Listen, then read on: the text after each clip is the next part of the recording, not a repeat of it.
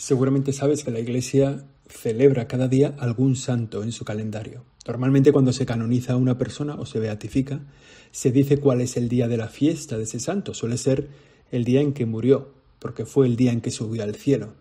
Aunque hay un poco de todo, ¿eh? Hay santos que se celebran otros días, por lo que sea. Bueno, pues la semana pasada fue la fiesta del padre Pío de Pietrelcina. Que dirás, ¿y este quién es? ¿O dónde está ese sitio? Bueno, pues es el famoso padre Pío. Y por eso he pensado en contar la vida de este santo que es espectacular, el santo. Su vida, a lo mejor no sé si tanto, pero desde luego, él como persona. Este es Siempre Aprendiendo, el episodio número 93. Yo soy José Chovera y aquí comenzamos. Siempre aprendiendo. Siempre aprendiendo. Con José Chovera. El Padre Pío es un santo del siglo XX, que podemos decir que nos queda lejos, pero que seguro que muchos que escucháis este podcast estabais vivos cuando él vivía y tiene una vida tan admirable, tan cercana, un personaje tan espectacular que vale la pena conocerlo. No sé si para imitarla, pero por lo menos esta vida se puede admirar y se puede agradecer. Y si es posible nos podemos servir de ella, de esta vida, de la vida del Padre Pío, acudiendo a su intercesión.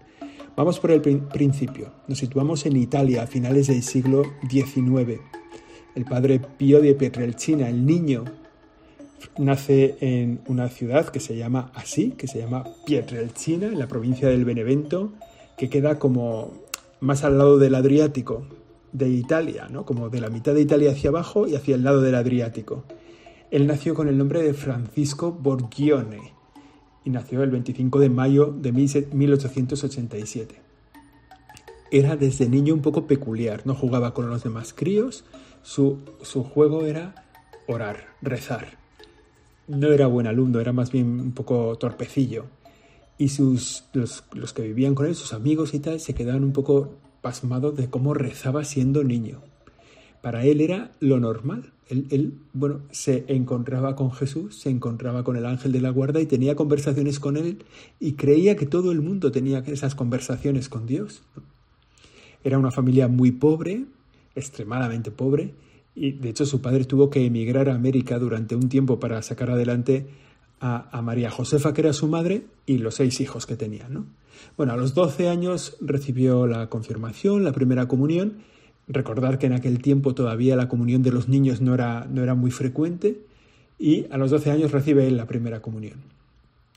Y cuando todavía tenía solo 15 años, decide hacerse franciscano decide meterse en el convento de los frailes menores, los capuchinos, en Morcone, y recibe el nombre de Fray Pío. Esto hace, lo hace él en 1903, fijaos, siendo lo que hoy diríamos un niño, un chaval de 15 años. Bueno, profesa como capuchino, acaba el noviciado, emite los votos simples, se hace la profesión solemne en 1907, fijaos, cuando apenas cuenta 20 años, y un poquito más tarde el 10 de agosto de 1910 es ordenado sacerdote en Benevento. Luego, fijaos, eh, él era de una salud bastante debilucha, él era bastante blandito y lo mandaron a su casa. Del convento, los, los capuchinos lo mandaron a su casa y permaneció con su familia hasta 1916 y por fin ese año lo mandan a un convento pequeñito que se llama San Giovanni Rotondo y ahí estará toda su vida. San Giovanni Rotonda. Rotondo, ahí llega desde 1916, que entra en ese convento, él ya era sacerdote, ya os acordáis, y está ahí viviendo toda su vida. Unos 52 años vive en ese convento. era siempre muy débil y su salud, que ya era muy débil, quedó todavía más agravada en un momento importante de su vida, que es cuando recibe los estigmas, las llagas de la pasión de Jesucristo que es un fenómeno místico un poco raro, mejor dicho, muy raro. Lo recibió San Francisco de Asís, lo recibió también el Padre Pío, y lo tuvo exactamente 50 años en su vida, desde 1918, el 20 de septiembre, hasta 1968. Unos días antes, un par de días antes de su muerte, el 23 de septiembre, los estigmas desaparecieron. Bueno, que, es, que tenga una persona unos estigmas hace ver que ahí hay un don de Dios un poco peculiar, porque en sus manos, en su costado, en su hombro y en sus pies salieron las llagas de Jesucristo durante su pasión. que luego explicaremos un poco cómo fue, ¿no? porque así hacemos primero un recorrido por su vida y luego cómo, cómo es esto de las llagas. ¿no? Eso es bastante llamativo, pero fijaos, eso no quiere decir que a su alrededor fuera creído o que fuera entendido todo lo que le pasaba, todo lo que hacía en su vida.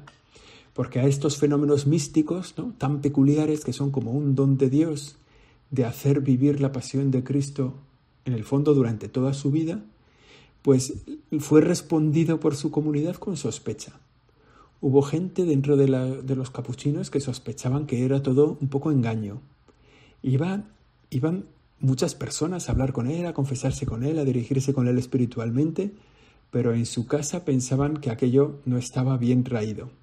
Y fijaos, durante diez años de su vida, de 1923 a 1933, le prohibieron celebrar la misa en público, le prohibieron comunicarse con las personas que dirigía él, con, con sus hijos espirituales, y fue víctima de numerosas calumnias, de que todo era un montaje.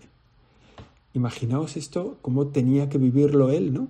Que había sido ordenado sacerdote, que estaba ahí viviendo en un convento, pobremente, con 23 años, y a los pocos años de eso, cuando él tiene 30, se le acusa de un lío, ¿no? Y entre los 30 y los 40 años se le acusa, pues eso, en el fondo, de que todo es una mentira, de que todos esos dones espirituales no son verdaderos. Luego ya más adelante le levantan un poco esta, esta pena, digamos, y comienza un ministerio de servicio a la gente por medio de la confesión, en la celebración de la Eucaristía, pero espectacular. O sea, muchísimos miles de personas se dirigen a San Giovanni Rotondo, que entonces estaba en A Tomar Viento, para que te hagas una idea, pero hoy sigue estando en A Tomar Viento.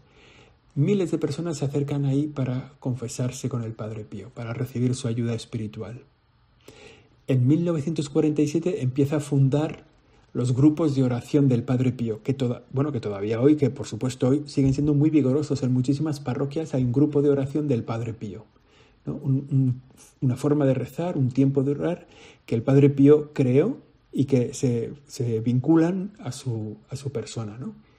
Y después, otra de las grandes obras de su vida es un hospital para gente que sufre en, justo en San Giovanni Rotondo.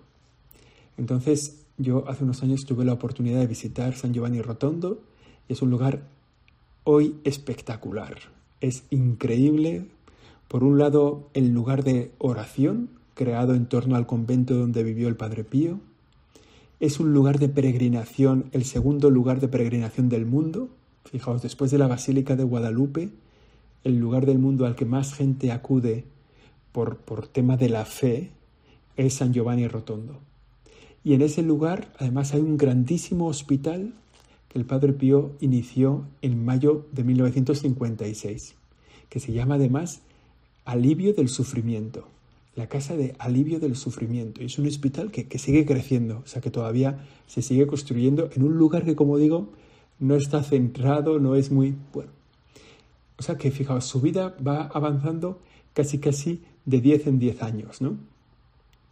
O sea, en 1918 recibe los estigmas, en la siguiente década le prohíben celebrar en público, en la siguiente década comienzan los grupos de oración, en la siguiente década hace la Casa Alivio del Sufrimiento, en la siguiente década, 1968, a los 81 años, se murió, murió el Padre Pío. Los estigmas desaparecieron, como he dicho, un par de días antes, y él murió y fueron miles de personas a su funeral. Tenía una fama de santidad en su vida, sobre todo debido a las virtudes humanas que él tenía. Fijaos, es un santo del que hay fotos, del que hay imágenes, ¿no? Porque, bueno, pues porque es del siglo pasado y ya había fotografías y tal. Y se mostraba siempre amable con todo el mundo, salvo cuando le hablabas de lo bueno que era o de las virtudes que tenía. Que entonces se le ponía cara de mala uva y hay fotos con cara de mala uva, ¿eh? o sea que, es interesante. También la gente aprovechaba para hacerle fotos cuando celebraba la Eucaristía, porque realmente el Padre Pío se transformaba durante la celebración de la Eucaristía y se hacía visible en el fondo el mismo Cristo en el altar. Y de algún modo esa persona que estaba ahí en el altar era Jesucristo portando la cruz, acercándose al Calvario para entregar su para celebrar su entrega por todos nosotros. De modo que el Padre Pío, de, algún modo, en ese momento era cuando se le podía fotografiar porque estaba tan concentrado, tan metido en su lugar de llevar la cruz de Cristo y de entregarse para la salvación de los hombres, con esas palabras que decimos en la Eucaristía, ¿no? Este es mi cuerpo. El sacerdote no dice, este es el cuerpo de Jesús, ¿no? Dice, este es mi cuerpo. Él lo vive de tal forma esa entrega que en ese momento casi, casi se, o sea, él, estaba como, como fuera de sí. Bueno, total, que en 1968 se muere el Padre Pío y en el año 1999 Juan Pablo II lo beatifica y en 2002 lo canoniza. Se han, tenido lugar los milagros perceptivos y, es una fama de santidad muy grande. Lo que es llamativo del Padre Pío es su vida. Una vida, como hemos dicho, casi sin salir nunca del mismo sitio, que, en la que él vive absolutamente entregado al ministerio de la confesión al ministerio de la celebración de la Eucaristía, con Eucaristías larguísimas, donde él realmente se entregaba, una vida de cruz unido a la pasión de Cristo con los estigmas, y luego una vida de, de aliviar el sufrimiento de las personas, aliviar el sufrimiento del corazón a través de la confesión y de innumerables milagros, o sea que es una cosa un poco impresionante, y también aliviar el dolor de las personas, el dolor físico, mediante la creación de ese hospital. Ya hemos dicho, él era de una familia humilde, no tenía una grandísima formación, no había sido brillante en el colegio. Es una cosa de estas que uno se pregunta fácilmente, ¿no? ¿Por qué Dios le ha elegido a él? Y lo que queda claro es porque le da la gana, porque Dios lo ha querido libremente. O sea, cuando Dios elige a una persona para esos dones tan espectaculares y uno se sienta a leer, a ver la vida de esa persona, por qué el Señor le ha elegido, y, no hay nada. Simplemente lo ha elegido porque Él ha querido y porque ha sabido que el otro contestaría al don de la gracia. A mí siempre me viene a la cabeza una imagen un poquito similar que es la de los pastores de Fátima. ¿no? Los tres pastorcillos de Fátima, tres niños, ¿por qué han sido elegidos? Santa Bernadette Subiró, ¿por qué fue elegido por la Virgen para aparecerse en Lourdes? A ella y solo a ella. Pues es gente normal, más bien gente sencilla, gente muy humilde, gente pobre, sin ninguna luz así humana que, pudiera hacer pensar que eso, no, que todo brota del amor de Dios, que todo se deshace presente por el amor de Dios. Bueno, durante su vida, como hemos dicho, portó los estigmas y luego las filas de penitentes que estaban ante su confesionario eran de cientos de personas y ahí se encontraba gente de todo tipo. Había gente pobre, gente rica, gente muy creyente, gente muy poco creyente, gente que iba a probarle al Padre Pío. De hecho, a algunos les echa la bronca, ¿no? Porque el Padre Pío, entre los dones que tenía, era leer el corazón, leer el alma de una persona. Cuando una persona se callaba un, pecado, el Padre Pío se lo decía, oye, ¿y de esto no te vas a arrepentir? ¿De esto que hiciste no te vas a...? Cuando alguien venía en plan a engañarle, le, marchaba, le decía, fuera de aquí, no, no, no estás aquí, no, no, no, es interesante que estés aquí, ¿no? O sea que de, algún, de alguna forma él leía el corazón de la persona que se confesaba, conocía los pecados antes de que el otro se los dijera. De alguna forma eh, bueno, era como sentarse a confesar uno con Dios directamente, ¿no? Él tenía una vida, vamos a ir a su vida mística y luego vamos a ver los estigmas y algunos datos peculiares de su vida que, como digo, le hacen muy admirable, muy poco imitable. Su vida, como hemos dicho, muy simple. Vivía en su celda de, monje, monacal, se levantaba de madrugada para, para preparar la misa, muy prontito por la mañana, confesaba durante todo el día y a la noche trabajaba en su celda. Era, fue muy curioso para los médicos que comía muy poco, sin embargo él perdía mucha sangre todos los días porque los estigmas que tenía sangraban, sangraban abundantemente, especialmente los de las manos, los del costado. Ya hemos dicho cómo fue esto de los estigmas, ¿no? En la, en la fecha que a San Francisco de Asís se celebra la fiesta de los estigmas, él de joven alguna vez le había dicho a su madre, ¿no? que estaba él como con las manos como quemadas, ¿no? Y, su madre le preguntó que qué le pasaba, ¿no? Y él decía que las palmas de las manos le dolían muchísimo, ¿no? Y por fin, el, 17 de septiembre del 18, de 1918, se aparecieron esos estigmas. Era, no, ese día se celebraban los estigmas y a los dos días se le aparecieron a él. ¿no? Él estaba eh, bueno, en la oración, digamos, y, se oyó un grito muy fuerte y fueron todos los frailes a ver qué pasaba y lo encontraron a él en el suelo tumbado con marcas como si, como si unas flechas hubieran atravesado sus manos, su costado, sus pies. Hay también una quinta llaga, dicen, en su hombro, que, que es como de la cruz que llevó Cristo, que portó Cristo hacia el Calvario. Esto de las llagas del Padre Pío no puede decir es mentira.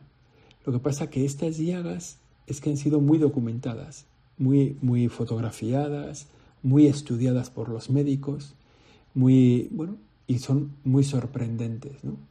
Porque era una lesión, como pasa cuando tienes una herida, ¿no? Que queda, al principio se cierra con una membrana muy fina, ¿no? Que la tapa y luego ya se va haciendo costra y luego la costra ya al tiempo se cae, ya desaparece y no deja casi ni cicatriz. Bueno, pues este vivió con esa fina membrana en torno a sus heridas durante los 50 años, ¿no? Un médico lo, dice así, las lesiones del Padre Pío están recubiertas por una fina membrana de color rojizo. No hay en ellas ni grietas ni hinchazón, tampoco reacciones inflamatorias en los tejidos.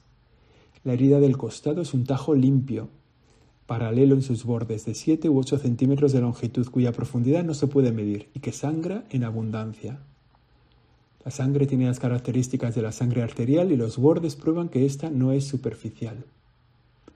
Esto que cuenta un médico, le hizo un estudio durante 15 meses, ¿no? le fue viendo las llagas. En esos 15 meses tenían muy pocas modificaciones, pero no se podían catalogar de ningún modo. ¿no?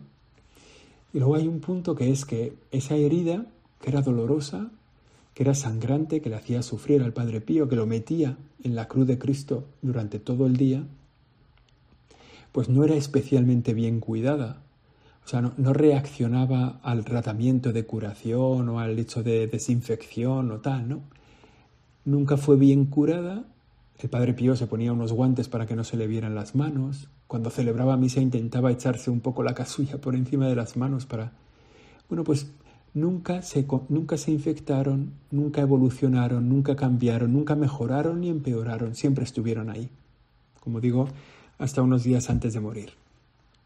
Otro fenómeno en su vida es su relación con el demonio, que muchas veces sufrió ataques. Esto, a mí lo que me gustaría es, eh, al que lo conozca, que rece al Padre Pío. Y al que no lo conozca, ojalá que este podcast le anime a enterarse de la vida del Padre Pío, que es, una, es, estremecedora, es espectacular. Bueno, el demonio le sacudía al Padre Pío. Si alguno habéis leído la vida del cura de Ars, le pasa lo mismo, ¿no? A veces entraba en su celda, en su habitación, y ahí todo estaba desordenado, ¿no? Las mantas estaban por un lado, los libros desparramados, las paredes llenas de mancha de tinta. Bueno, él, tenía miedo. Algunas veces les pedía a algún fraile que le acompañara hasta que se quedara dormido, ¿no? Por, por miedo a esas, a, esas embestidas del demonio, ¿no? En orden físico, o sea, le, le vapuleaba de vez en cuando el demonio a él. Bueno, él siempre se enfrentaba con la ayuda de Dios, ¿no? Y no dejaba de tener temor como persona, pero con la gracia de Dios, pues sabía enfocar esa dificultad. ¿no? Luego tenía un don también, bueno, tenía bastantes dones, pero un don un poco especial es el de la bilocación. Padre Pío, hay centenares de testimonios de apariciones del Padre Pío fuera de su convento, cuando lo que está acreditado es que nunca salió de su convento. Es decir, que el Padre Pío visitaba a gente por todo el mundo, por todo el mundo de una manera hay algunos casos un poco espectaculares, ¿no? Tampoco es algo exclusivo del Padre Pío. San Antonio de Padua, pues se, se, le encontró una vez en Lisboa sin haber salido de Padua, ¿no? O San Alfonso María de Ligorio también estuvo en el funeral del Papa, de un Papa, y no había salido de su parroquia. Bueno, la bilocación, estar en dos sitios a la vez. Uno de los casos más llamativos y en muchas de esas ocasiones para atender la oración de personas que pedían un milagro. Entonces él se hacía presente en ese lugar donde había alguien pidiendo un milagro, le decía que eso iba a ocurrir y el milagro se producía. pues una persona que le iban a cortar una pierna y la persona, el padre Pío se le aparece a otro, y a, una, a una hija y le dice, no, no se le va a cortar la pierna, no dejes que le corten la pierna porque se va a curar sola. Efectivamente, se curaba sola. Pero el caso más espectacular que está muy documentado es cuando durante la Segunda Guerra Mundial, porque el padre Pío vive en San Giovanni Rotondo durante la Segunda Guerra Mundial, claro, pues durante la Segunda Guerra Mundial los, aliados van a bombardear el monte del Gárgano, que es donde él vive, ¿no? Y que es la zona donde él vive. Entonces cuando van a bombardear, ahí en el avión, en el avión aparece el Padre Pío. Se le aparece el Padre Pío y le dice al piloto que no, que no tire las bombas allí. El piloto que está un poco a cargo de, de tirar las bombas, cuando ve a un monje, cuando ve a un fraile capuchino en el avión, suelta las bombas fuera de, donde las iba a soltar y vuelve a la base, ¿no? Y cuenta esto, y por supuesto nadie le cree. Pero luego acabó yendo al santuario de San Giovanni Rotondo, vio al fraile y dijo, este es el fraile que estaba en el avión. Bueno, pues esa historia está súper documentada. Casos de bilocación. Las confesiones con el Padre Pío ya he dicho antes un poco cómo eran. O sea, el Padre Pío leía el corazón. Entonces, si tú ibas ahí eh, escondiendo algún pecado, él lo sabía. Entonces había hasta servicio de orden para mantener la cola de las personas que se iban a confesar junto a él, ¿no? Esa era como su primera vocación, ¿no? El deseo de dar paz a las almas. Ya sabemos que cuando nos confesamos, ¿no? El sacerdote dice, te conceda por el ministerio de la Iglesia el perdón y la paz. La confesión no solo da el perdón del pecado, sino también da la paz bueno, pues este era el carisma especial del Padre Pío, que durante unos años, como hemos dicho, no pudo ejercer porque la Iglesia se lo impidió, se lo prohibió, pero bueno, que luego recuperó ese ministerio. En la misa, ya lo hemos dicho, el Padre Pío hacía presente realmente a Jesucristo. Realmente se le veía subir por el Calvario, llegar a la cruz y dar su vida para la salvación del mundo. De una forma mística, espiritual, pero real entonces era muy llamativo. Bueno, esta es la figura del Padre Pío. Ojalá que te haya servido para conocer a un santo reciente del que puedes ver fotos, leer libros, escuchar testimonios, leer informes médicos muy documentados y testimonios muy sólidos de cada uno de sus milagros. No digo yo que esto te acerque a la fe, pero de todas formas te hará ver que la fe es posible, plausible y que además es una fe de nuestro tiempo. Ojalá que el Padre Pío te ayude a conocerle mejor a Jesús, que es de lo que se trata. Este ha sido hoy siempre aprendiendo el episodio número 93. La semana que viene volvemos si Dios quiere. Siempre aprendiendo con José Chovera.